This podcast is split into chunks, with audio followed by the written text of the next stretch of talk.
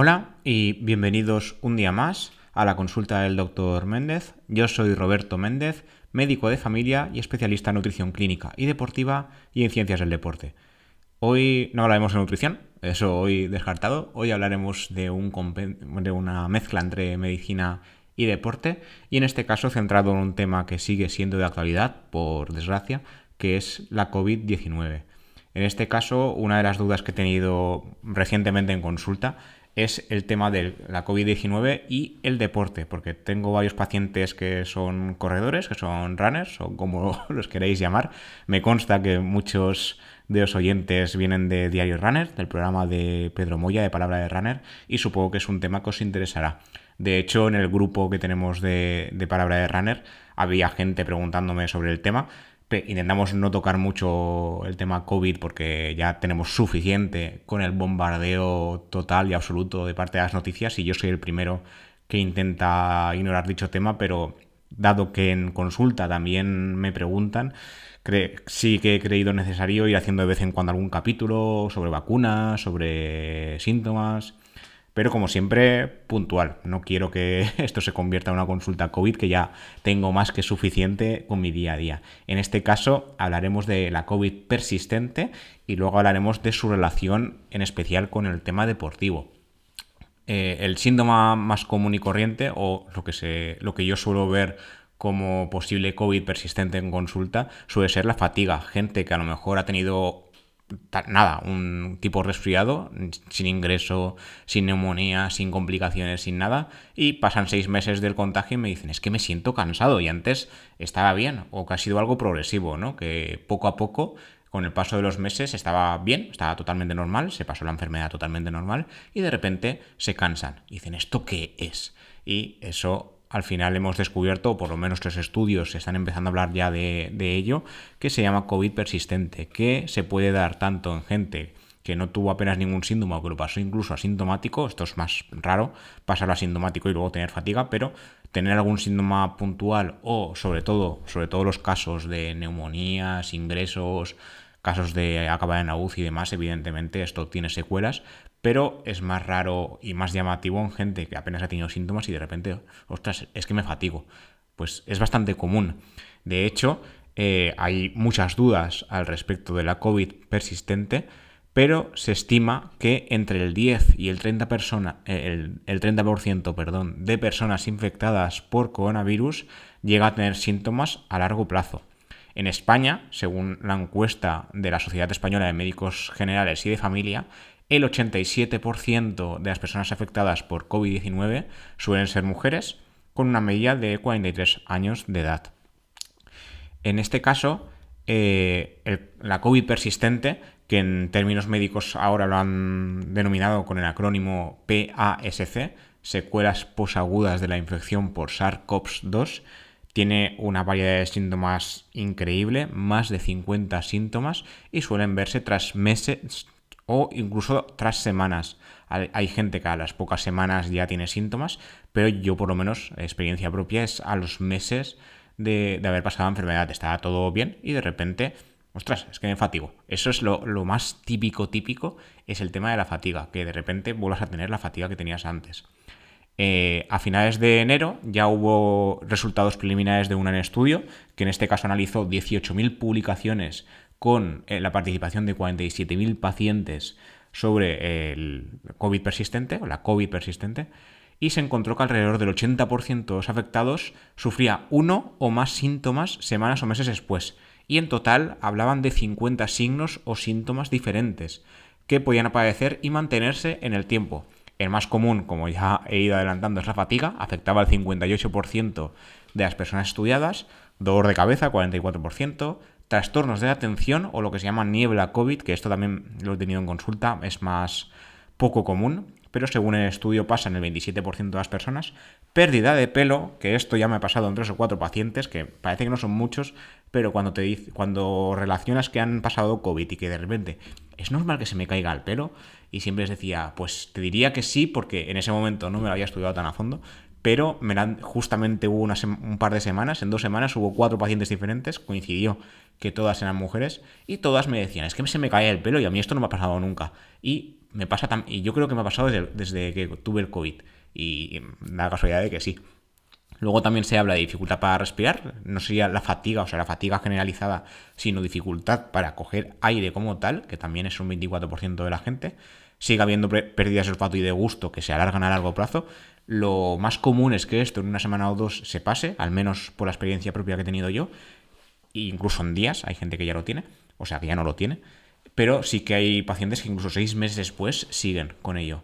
También hay gente con tos, en este caso uno de cada cinco, yo no he tenido tantos casos, tengo uno en particular que sí que sigue con mucha tos y ya me estoy haciendo bruces porque no hay nadie más que siga dando con tos y al final ya no sabes qué hacer.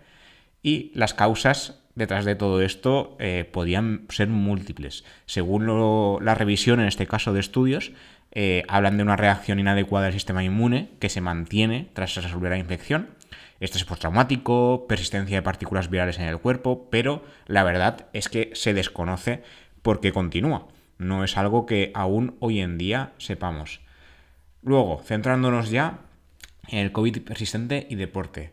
¿Qué hago si me fatigo después de sufrir COVID? De hecho, eh, yo tengo un par de casos, en este caso corredores, que me comentaban eso, que me comentaban, es que yo antes corría, bueno, en este caso me parece que me dijeron, no sé si 10 o 15 kilómetros, y es que ahora hago 5 y me fatigo.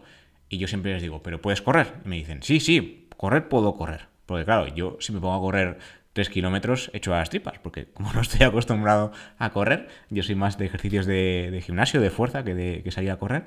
Pero claro, alguien que está preparado, si antes corría 10-15 kilómetros y ahora los 5 se estaba ahí medio muriendo, pues evidentemente lo ve raro. Pueden correr, pero su, su, sistema ya no, ya no es el que era, ¿no? Ya es lo tipo que te dicen, es que de repente estoy mayor. No, lo que pasa es que la COVID te ha pasado factura y esto puede ser a largo plazo y continuar durante bastante tiempo. En este caso, respecto a qué hacer con el COVID persistente y el deporte, hay diversas formas de verlo. De hecho, muchos expertos ya hablan de una posible síndrome de fatiga crónica generalizado que afecta a los pacientes que han superado la enfermedad y se acentúa, o sea, es una cosa que uno ya tiene, pero se acentúa con la actividad física. En este caso hubo un grupo de expertos de diferentes disciplinas médicas que realizaba una revisión de la situación en base a, la evidencia y se publicó en el British Medical Journal. Se llegó a la conclusión, según la experiencia de todos ellos, que una significativa proporción de personas experimentan una recuperación prolongada, es decir, les cuesta más recuperarse, particularmente cuando intentan retomar el ejercicio físico. Es un problema que se vuelve más complicado, como ya os adelantaba antes, si uno ha requerido ingreso hospitalario o incluso si ha estado en una UCI, porque su capacidad física se ha ido un poco al garete después de tal ingreso. Evidentemente, cuando uno está ingresado esa semana o semanas o meses incluso, por desgracia, pierden mucha capacidad eh, física, en todos los ámbitos, ya sea a nivel, físico deportivo o a nivel físico cotidiano, y eso se nota, ya a nivel eh, pulmonar o a nivel cardíaco.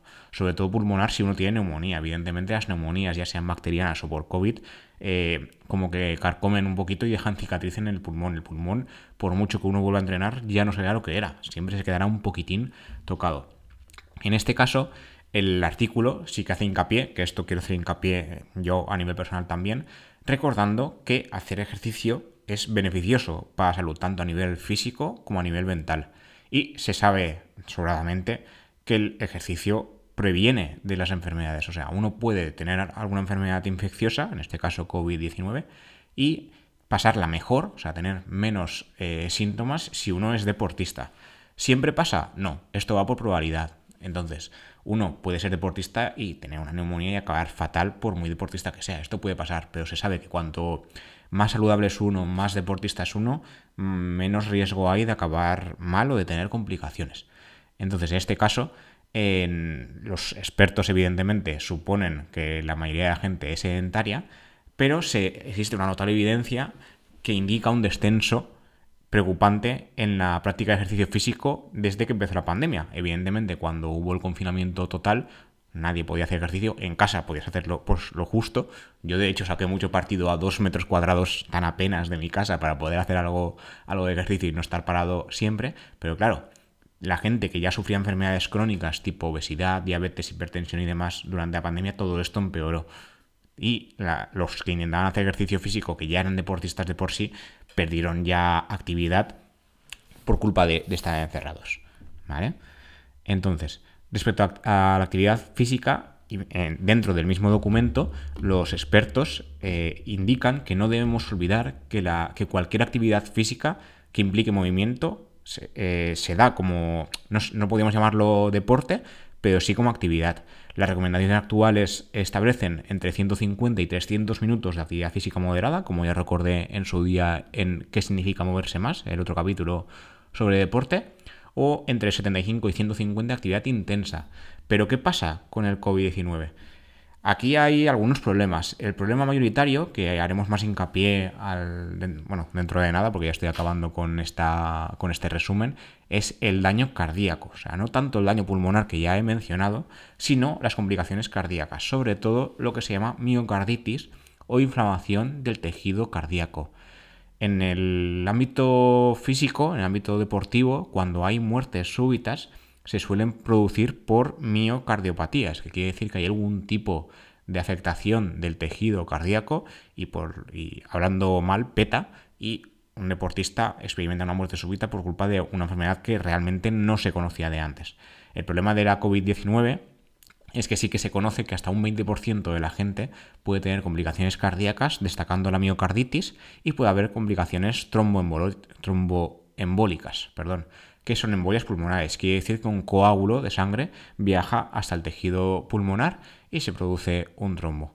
Actualmente no se conocen los efectos a largo plazo sobre la función pulmonar, pero según datos de, la epidemia previa del SARS-1 de 2003, sí que sugieren que hay déficits pulmonares y en la capacidad del ejercicio físico de aquellos supervivientes a la enfermedad. Hay que decir que el SARS-1, en este caso, de 2003, era mucho más letal y mucho más complicado que este.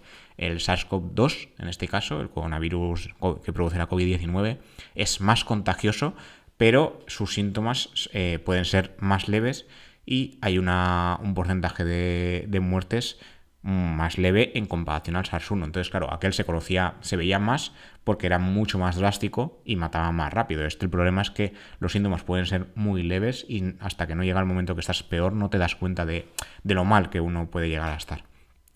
También se han descrito episodios psiquiátricos como la psicosis, en este caso en el COVID-19, pero la verdad es que hay bastante falta de estudios.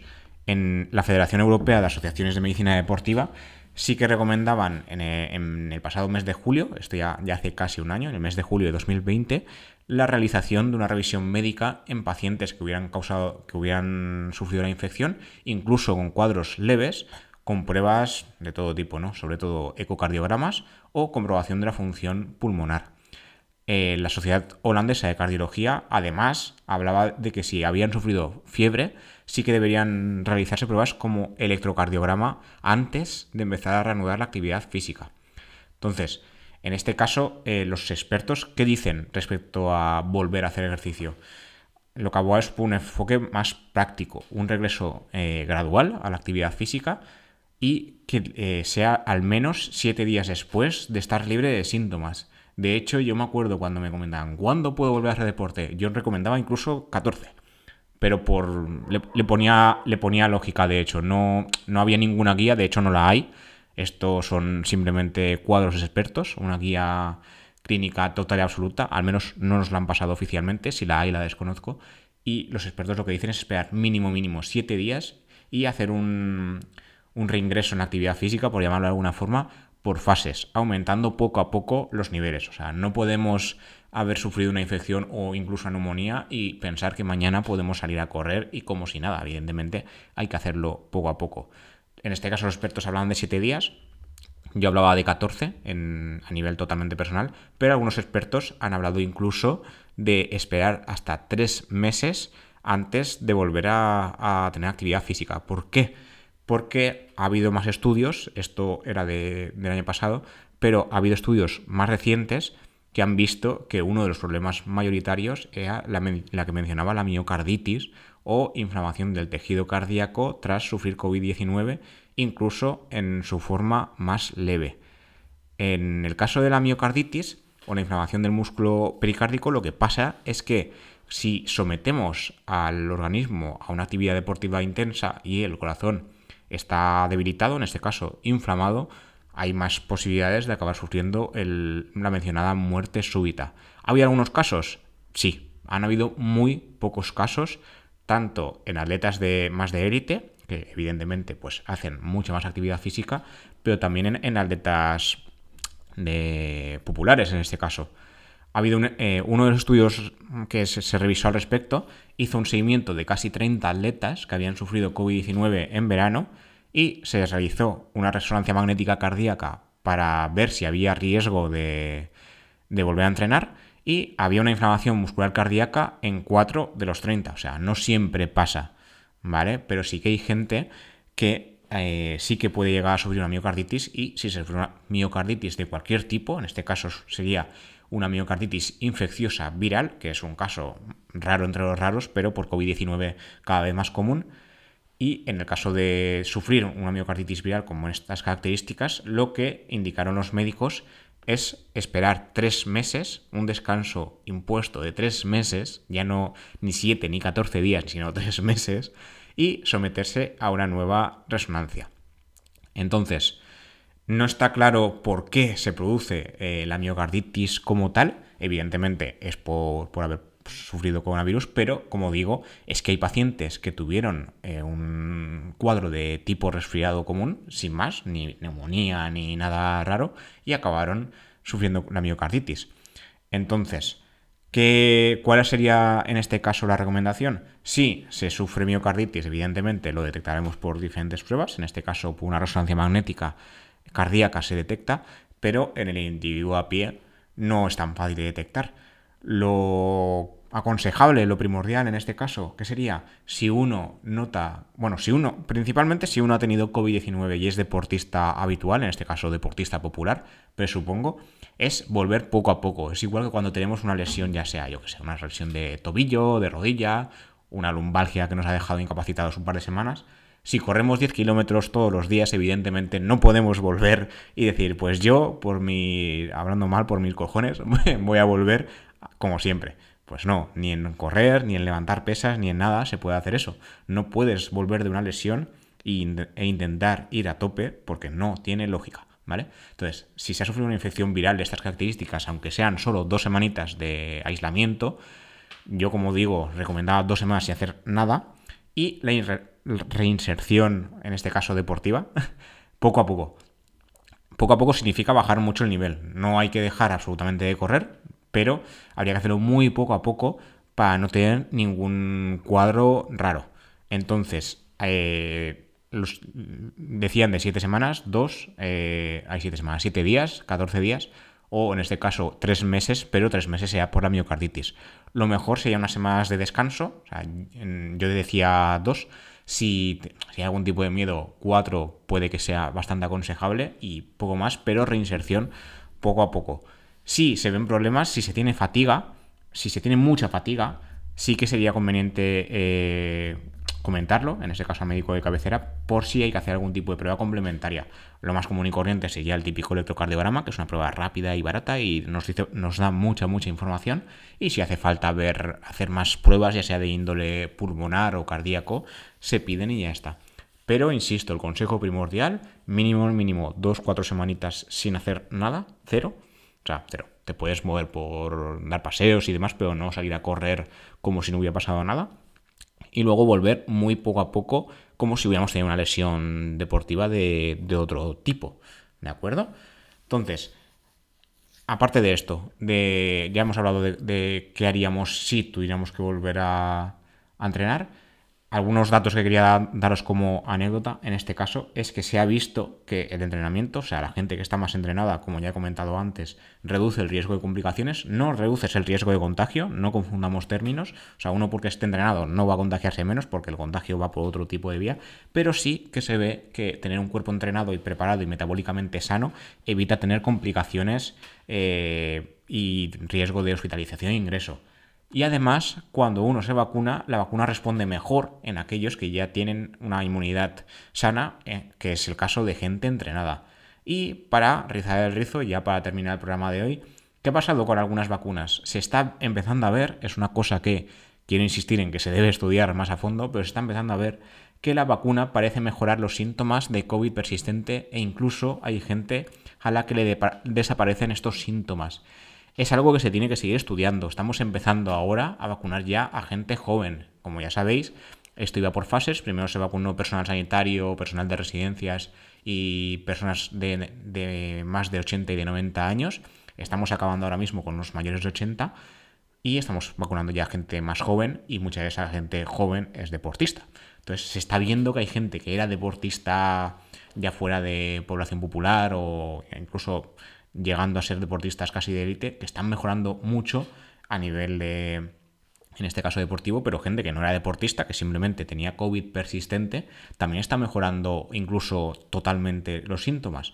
No se sabe por qué, es una cosa que aún tiene que estudiarse y tampoco sabemos si pasará en todo el mundo. Entonces, no podríamos hablar de que la vacuna es un tratamiento como tal para el COVID persistente porque es una cosa muy nueva y de hecho los afectos del COVID persistente y el deporte también son muy nuevos y como siempre os digo esto es más en plan divulgativo, o sea, no os cojáis al pie de la letra todo, todos los consejos porque es algo que se tiene que seguir estudiando y hacen falta guías clínicas que nos lo cercionen totalmente.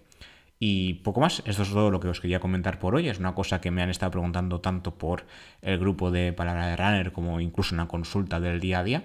Y hace tiempo que quería hacerlo, lo que pasa es que tenía que informarme bien para no decir ninguna cosa inexacta. Esto evidentemente puede ir cambiando, o sea, yo esto lo grabo en abril y a lo mejor a finales del año 2021 hay cosas que estoy diciendo ahora que no son así, que las cambian, pero a día de hoy esto es lo que sabemos. Espero que haya sido de interés y os pueda ayudar. Y como siempre, las suscripciones que podáis hacer a Spotify, iBox o Apple Podcast me alegrarán mucho. Cualquier comentario o feedback en iBox también será de interés para mí.